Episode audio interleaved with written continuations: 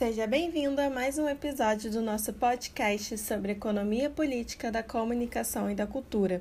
Meu nome é Luana Matos e hoje vamos falar sobre o artigo A Interação Mediada na Era Digital, de John Thompson, publicado na revista Matrizes em 2018. O nosso autor de hoje é professor da Universidade de Cambridge, formado em filosofia, sociologia e antropologia. Estuda sobre a influência da mídia na formação das sociedades modernas.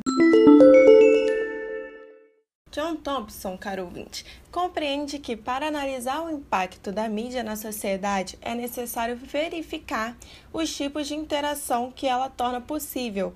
Nesse sentido, ele vai definir quatro tipos de interação. A primeira abordada é a interação face a face. Essa ocorre no mesmo espaço e tempo e é pelo menos de caráter bidirecional. A segunda é a interação mediada. Essa conta com uma tecnologia, podendo ser papel e caneta, para uma carta ou através de um e-mail. A terceira é a interação quase imediata. Esta também conta com a tecnologia, mas se difere pela extensão da comunicação no espaço e tempo, podendo assim chegar a um maior número de pessoas e por ser geralmente de caráter unidirecional.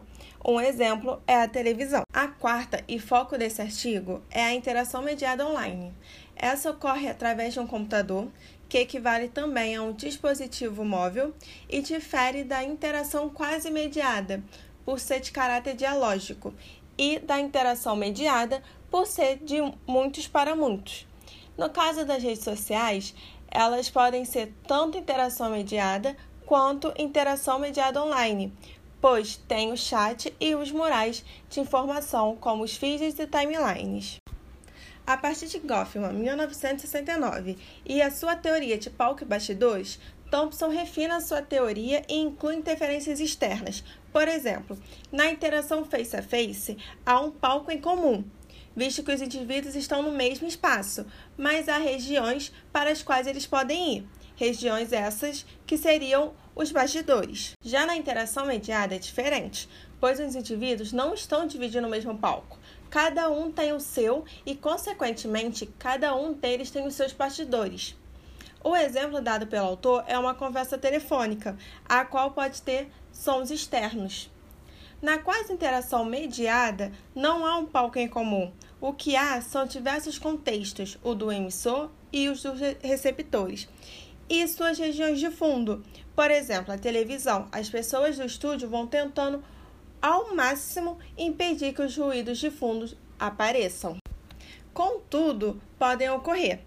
E segundo o autor na página 27, muitas das vezes as consequências de vazamentos desse tipo são triviais, mas às vezes não são.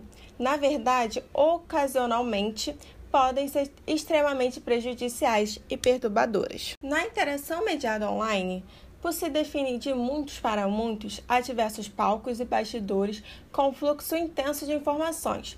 Acontece que nessa interação, quando os bastidores vão ao palco, é muito mais difícil esconder, pois as informações circulam rapidamente e são facilmente salvas. Por isso, essa nova interação gerou a necessidade de se ter uma gestão da visibilidade, conforme foi denominado pelo autor.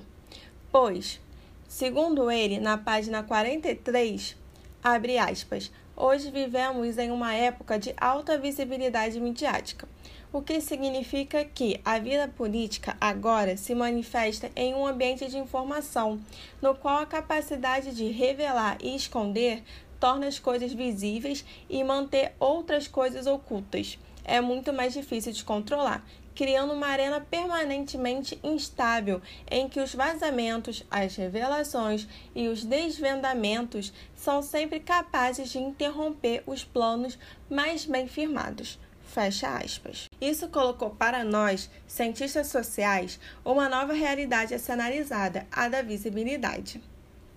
Diante disso, o questionamento que deixo a você, caro ouvinte, é como estamos lidando com essa nova forma de interação. O que você observa? Quer saber mais? Entre na área biblioteca do nosso site EPCC e você achará vários textos científicos, pesquisas de mercado e legislações que te levarão a entender melhor a realidade em que vivemos. Você também pode entrar no nosso canal no YouTube, o EPCC Brasil, e ver as análises feitas pelos pesquisadores da área de Economia Política, da Informação, da Comunicação e da Cultura. Confira! Tem várias palestras que podem te ajudar a entender melhor o cenário brasileiro.